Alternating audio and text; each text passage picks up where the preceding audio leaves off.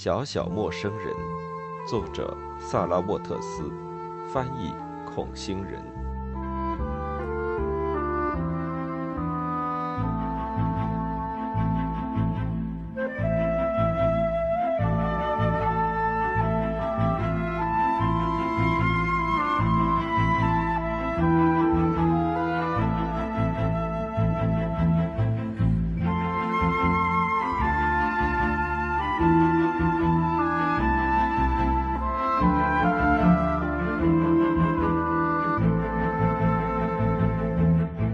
按照我的建议，他前一天和他母亲待在一起。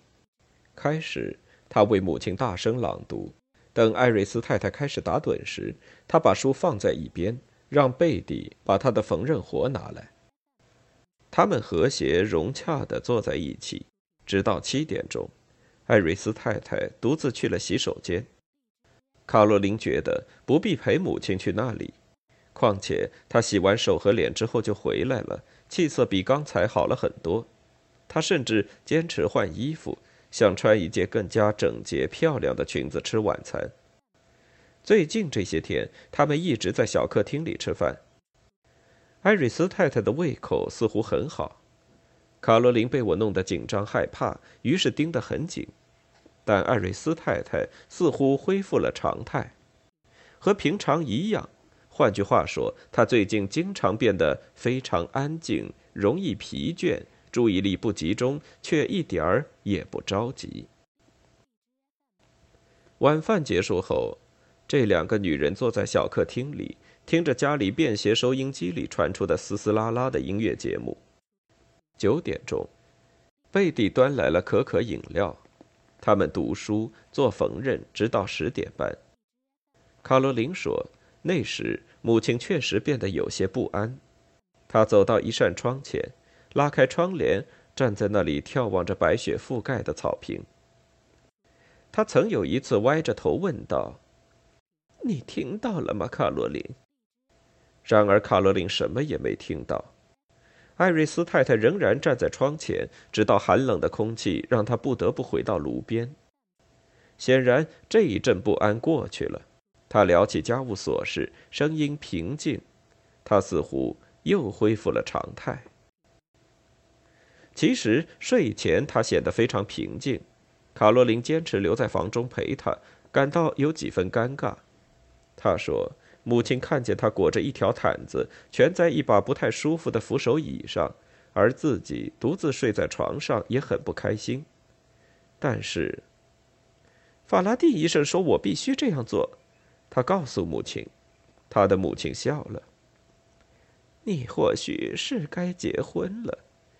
别说了，妈妈。卡罗琳有些害羞。你真可笑。他让母亲服了一片巴比妥，药很快便起作用了。艾瑞斯太太不到十分钟就睡熟了。卡罗琳踮着脚走过去，看他毯子是否盖好。然后他在那张不舒服的椅子上尽量舒服地坐下来。他上楼时拿了一杯茶和一盏昏暗的油灯。开始几小时里，他尽情地读着小说。后来他感到眼睛刺痛，便合上书，抽了一支烟，看着他母亲睡觉。不知不觉中，他的思绪变得模糊起来，脑海中浮现的全是第二天我计划做的事。把格雷厄姆医生带来，把他母亲带走。我急于采取行动，我的焦虑和担忧其实已经感染了他。现在他有些怀疑我。从前他对这幢房子的那个看法又浮上了心头：宅邸里藏着什么东西，或者是有什么东西苏醒了，想要威胁他的全家。他看着黑暗中的母亲。他正安安静静地躺在床上，他自言自语：“他一定是搞错了，他肯定错了。早晨我就会告诉他，我不会让他带走他，不会，那太可怕了。我会带走他，我和他一起走，现在就走。是这座房子在伤害他，我要把他带走，他就会恢复健康。”我也要把罗迪带走。他就那样任思绪信马由缰，直到脑袋像引擎一样开始沸腾发热。那时已经过去了几个小时。他看了看手表，差不多五点，已经度过了晚上最难熬的时间。不过距离天亮还有一两个钟头。他想上厕所，还想用冷水洗洗脸。他母亲显然还在熟睡，因此他绕过楼梯平台，经过背地紧闭的房门，进了洗手间。然后他喝完了那杯茶，他的眼睛还是很酸痛。他想再抽一支烟，让自己镇定下来，保持清醒。他毛衣口袋里的那包烟已经抽完，他知道自己床头柜的抽屉里还有一包。他可以很清楚地看到楼梯井那一头母亲的房间，因此他回到自己的房间里，坐在床上抽出一支烟，点燃了。为了让自己更舒服些，他踢掉了鞋子，蜷起腿。这样，他便可以把烟灰缸放在膝头，倚着枕头抽烟。他的房门大开，楼梯平台那一边可以看得很清楚。我们后来谈起时，他反复向我强调了这一点。他说，他一扭头就能看到一片幽暗中母亲床上的床尾板。宅子里安静极了，他甚至能听到母亲平稳、微弱的呼吸声。他知道的下一件事，就是贝蒂拿着早餐托盘站在他身旁，还有一个托盘放在楼梯平台上，是艾瑞斯太太的早餐。贝蒂说他不知道该怎么办。什么？卡罗琳声音沙哑的问道。她从熟睡中惊醒，不明白为什么自己没躺在床上，而是衣着整齐、冻得要命的蜷在床上，膝头放着一只翻了的烟灰缸。他支撑着坐了起来，揉了揉脸。你为什么不把托盘送进我妈妈的房间里？不过，如果她还没起床，就不要吵醒她，就放她床边吧。是这样的，小姐，贝蒂说道。我想夫人大概还在睡觉，因为我敲了门没有回答，而且我端不进去，门锁起来了。这时，卡罗琳彻底醒了，她瞟了一眼闹钟，八点刚过。窗帘外面已是天色大亮，由于雪地的反射，亮得很不自然。她很惊恐，而且由于缺乏睡眠，她有些反胃，还在发着抖。他飞快地爬起来，绕过楼梯平台，冲向母亲房间。和贝蒂说的一样，门关着，并且上了锁。他开始敲门，起初很轻，然后非常用力。他越来越担心，没有听到回答。妈妈，他叫着：“妈妈，你醒了吗？”仍然没有回答。他朝贝蒂招手。他能听到什么声音吗？贝蒂听了听，然后摇摇头。卡洛琳说道：“我猜他可能是睡得太熟了。可是，这扇门你起床时它是关着的吗？”“是的，小姐。”“但我记得很清楚，我肯定记得两扇门都开着。我们有没有备用钥匙？”没有，小姐。是啊，我也记得没有。天哪，真该死！我为什么把他一个人留下？他抖得更厉害，又开始敲门，比刚才声音更大，还是没有回答。但这时他想到了前些天艾瑞斯太太在那扇难以理解的上锁的门前是怎么做的。他弯下腰，眼睛瞄准钥匙孔，看到钥匙孔是空的，他松了一口气。里面的房间非常明亮，显然他认为这说明他母亲根本不在房间里，他一定是外出时把门锁上了，随身携带着钥匙。他为什么这么做？卡罗琳百思不得其解。他站起身，故作镇静地说：“贝蒂，我觉得妈妈不在里面，她一定是到宅子其他地方。我猜你已经去小客厅看过了吧？”“是的，小姐，我去过了，还点着了壁炉。”我想，他不可能去楼下的图书室，他也不可能到楼上去，是吧？他和贝蒂互相望着，都想起了几个礼拜前发生的那桩惨案。我最好还是上楼看看，卡罗琳最后说道：“在这儿等我。不，让我再想想。你不要在这儿等，你去查看这层楼上的所有房间，然后查看楼下的。我妈妈很可能出了点事故。”他们兵分两路。卡罗琳跑上头，费力地敲着每扇门，大声喊叫。阴暗的走廊没有吓住他。他来到育婴室，和我以前看到的一样。育婴室里凄凉幽暗，毫无生气，空空荡荡。他沮丧地回到了母亲的房门前。不一会儿，贝蒂也回来了，他也一无所获。他们检查了所有的房间。他猜测艾瑞斯太太可能会出去，还向窗外看了看。他说：“雪地上没有新的足迹。”又说：“夫人的外套还挂在门廊的挂钩上，鞋架上的靴子也很干燥。”卡罗琳焦虑地咬着手指，她又摇了摇母亲房门的把手，拍打着，大喊着，仍然没有回答。“天哪！”他说道，“这可真不妙。我妈妈一定在外面，她一定是在最近这场降雪之前就出去了，雪盖住了她的足迹。”那他不穿外套和靴子吗？贝蒂惊惧的问道。他们又一次看看对方，然后转过身，匆匆下了楼梯，拉开前门的门栓。雪白晃眼的天空刺得他们睁不开眼睛，不过他们还是尽快的向前走，走过历史小路，沿着南面的露天平台走下台阶，来到了草坪上。草坪上覆盖着厚厚一层无人践踏的雪。卡罗琳有点眩晕，也有些沮丧。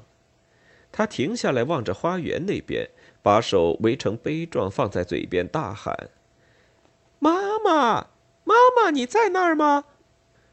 艾瑞斯太太，贝蒂叫道：“夫人，夫人。”他们仔细听着，什么也没有听到。或许我们该去旧花园，卡罗琳说着，又开始向前走。妈妈和法拉第医生昨天在那儿，我不知道，也许他想再去逛逛。就在他说话时，眼睛突然被前面雪地上的一个小黑点吸引住了。他小心地走过去，有东西掉在那里，是个金属小物件，一眼看过去还以为是一枚硬币。走近时才发现，那不是一枚斜插在雪里的先令，而是一把长杆钥匙，金光闪闪的椭圆形钥匙头。就是那把钥匙，他知道只可能是那把。妈妈用它锁了房门，可是周围的雪地上没有脚印，它怎么会掉落或是滚到这里呢？他想不明白。他有点异想天开的认为，钥匙是从鸟的嘴里掉下来的。他抬起眼睛，四处张望，寻觅喜鹊或是乌鸦的踪迹。他看到的却是母亲卧室的窗户，其中一扇关着，窗帘拉上了；另一扇开着，在寒冷的天气里开得很大。看到这个，他的心脏似乎在胸中停止了跳动。他这才突然明白。钥匙在这儿，是因为他母亲把自己反锁在房间里，把钥匙扔了出来。他知道母亲还在卧室里，不愿意别人很快找到他，而且他猜到了他这么做的原因。接着，他跑了起来，就像我刚才那样，跌跌撞撞地在松软的雪地上跑着，抓着惊呆了的贝蒂，把他拖进家里，一起爬上楼。他把钥匙插进锁孔，手里的钥匙冷得像冰柱一样，他的手抖个不停。房门一时没有打开，他沉重的心似乎抓住了绝望中的稻草。他以为自己到底犯了个错误，把钥匙弄错了，根本不是他母亲的。可是接着锁就开了，他抓着把手推门，他发觉门打开一两寸就停住了，好像后面有东西很重。挡在了门后。看在上帝的份上，帮帮我！他大叫着，嗓子都喊破了。贝蒂上前来和他一起推门，最后他们也只能够把头伸进去，看看门后面有什么。眼前所见让他们惊叫起来：是艾瑞斯太太不雅地跌倒在门后。她的头懒洋洋地靠在门上，姿势很古怪，似乎屈膝跪下，无力地陷在了门框里，松散的银发盖在脸上。但是当他们把门又推开一些，他的头便无力地歪到另一边。他们这才看清他做了什么。他上吊了，把裙带挂在门背后的旧黄铜挂钩上，自杀了。然后是可怕的几分钟，他们七手八脚想要放他下来，温暖他的身体，让他苏醒过来。他的尸体把裙带拉得很紧，他们根本就解不开。贝蒂只好跑去拿剪子。等他拿着厨房里的大剪刀回来时，发现刀口太钝。他们只能在编成麻花状的厚厚丝绸上来回的磨，直到磨断，然后才小心翼翼地从他肿胀的喉咙上解下裙带。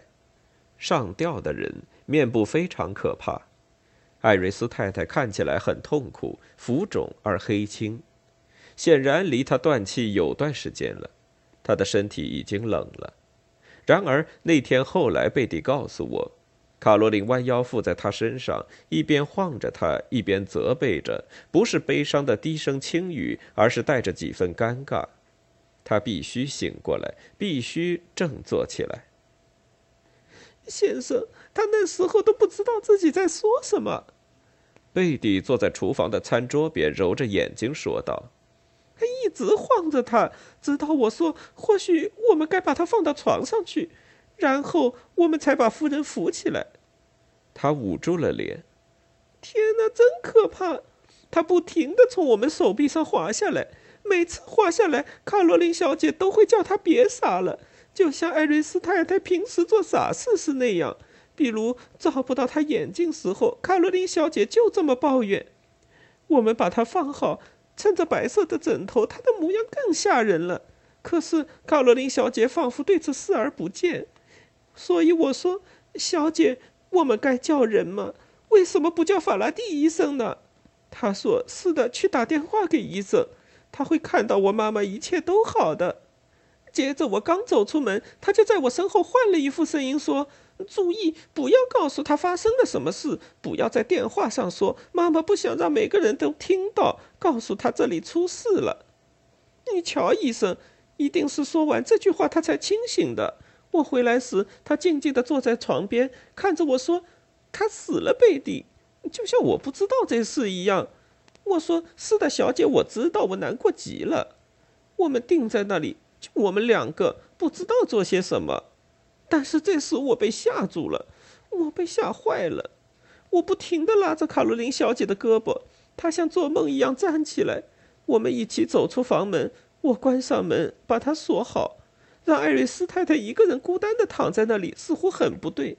她是一位那么善良的太太，总是对我很好。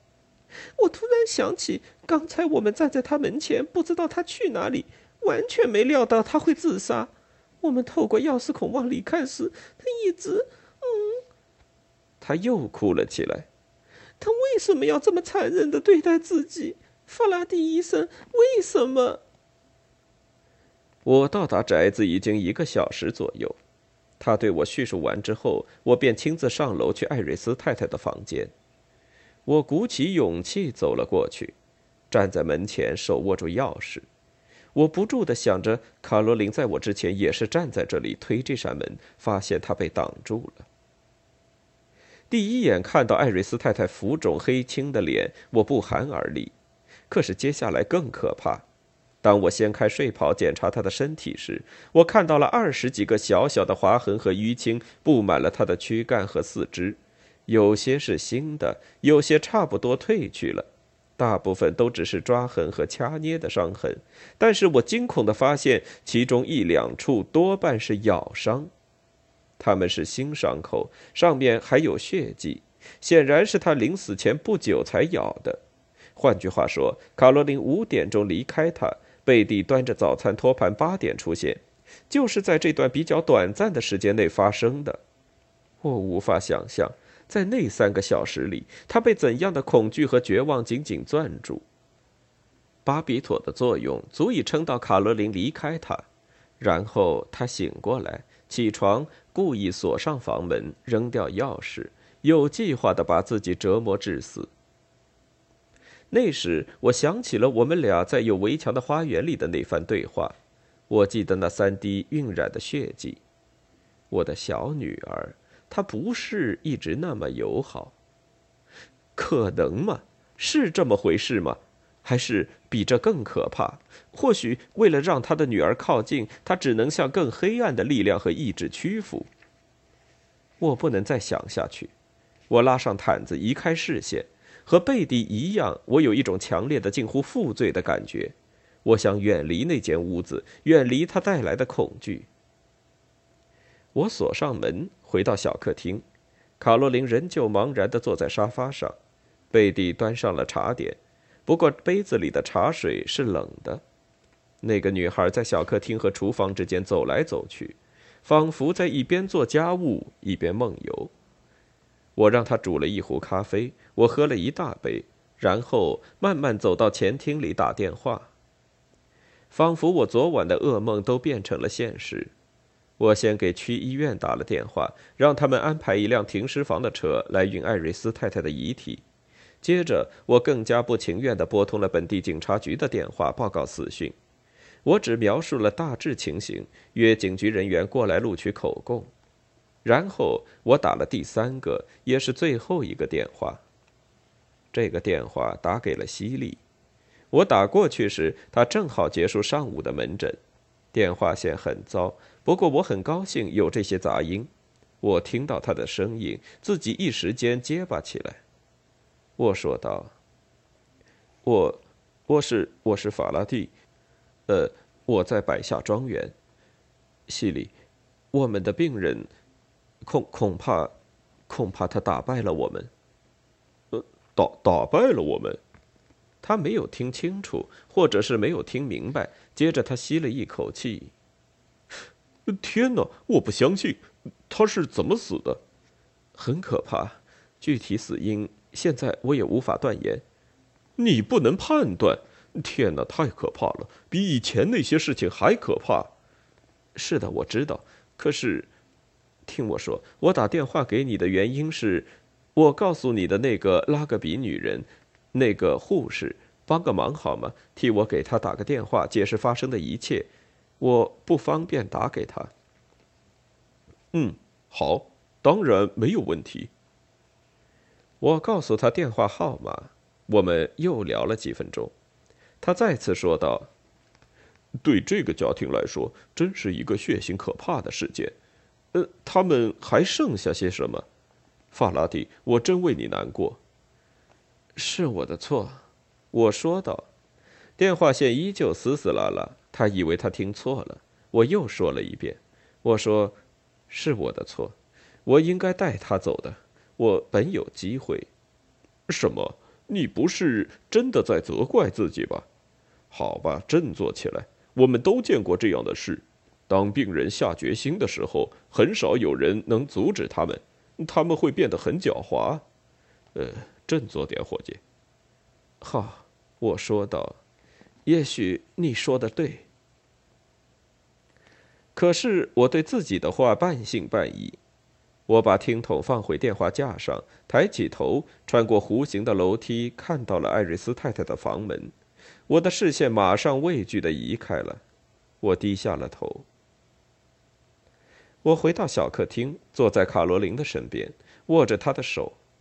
她的手指冰凉，毫无知觉，就像是一尊蜡像的手。我轻轻把它们举到唇边，他没有反应，他只是歪着头，像在听什么。我也听了起来。我们一动不动，他侧着头，我捏着他的手放在唇边。可是宅子里寂静无声，甚至连闹钟的滴答声都没有，生命似乎被捉住，囚禁在其中。他望着我，平静的说道：“你感觉到了吗？这幢房子终于又静下来了。不管它是什么，它已经随心所欲的夺走了很多东西。你知道最可怕的事情是什么吗？我永远不会原谅自己。他让我帮助他。”